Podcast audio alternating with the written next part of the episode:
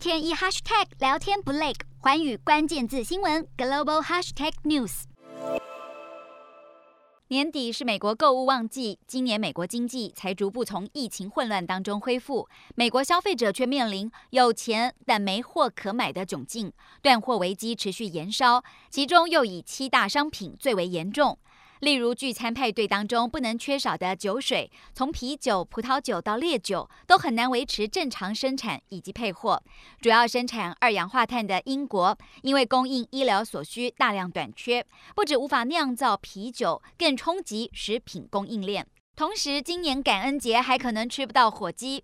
统计到十月底，美国火鸡缺货率超过六成，鸡肉供应不足，也反映在深受欢迎的嫩鸡柳价格部分。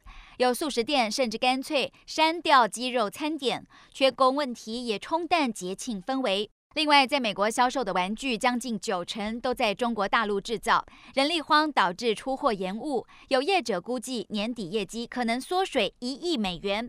而物流也导致成本增加，像是四十英尺长的货柜，从中国上海到美国洛杉矶，价格整整暴增两成。还有热卖的电玩游戏主机，全球闹晶片荒。微软坦言，Xbox 系列目前正跟厂商协商，希望尽力满足市场。像是 Sony 火爆的 PS5，也将年度销售量从一千六百万台下修。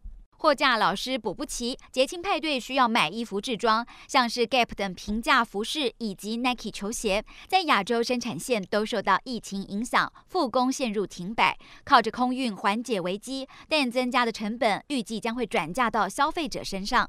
还有瓶瓶罐罐等精美包装，以及因为疫情提升工位意识，热门的医疗器材都因为仰赖进口出货而被迫延档。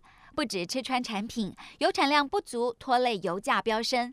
节庆想要出游，恐怕也影响兴致。洞悉全球走向，掌握世界脉动，无所不谈，深入分析。我是何荣，环宇全世界全新升级二点零版，锁定每周三、周六晚间九点，环宇新闻 MOD 五零一中加八五凯播二二二以及 YouTube 频道同步首播。晚间十点完整版就在环宇全世界 YouTube 频道。